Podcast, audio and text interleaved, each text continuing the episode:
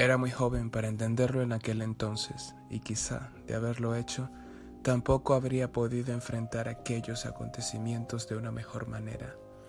Existen verdades que escapan de nuestra razón lógica. Existen puertas las cuales una vez abiertas se revelan ante ti sus oscuros rincones.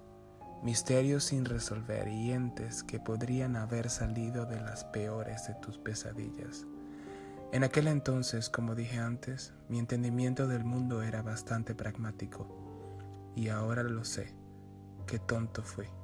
Señor Henry, le escribo esta carta con la intención de contarle la historia de mi familia, la historia de los fantasmas que nos persiguieron y los eventos que enfrentamos al momento de encontrarnos con aquella terrible verdad. Todo comenzó en nuestra nueva casa, una casa frente al mar que mis padres decidieron comprar debido a la nueva posición que había obtenido mi papá en el Congreso Nacional.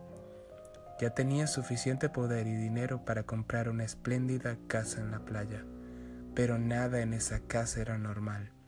Desde el primer momento en el que entramos a ella, todos acordamos inconscientemente que esas paredes estériles ocultaban grandes cosas.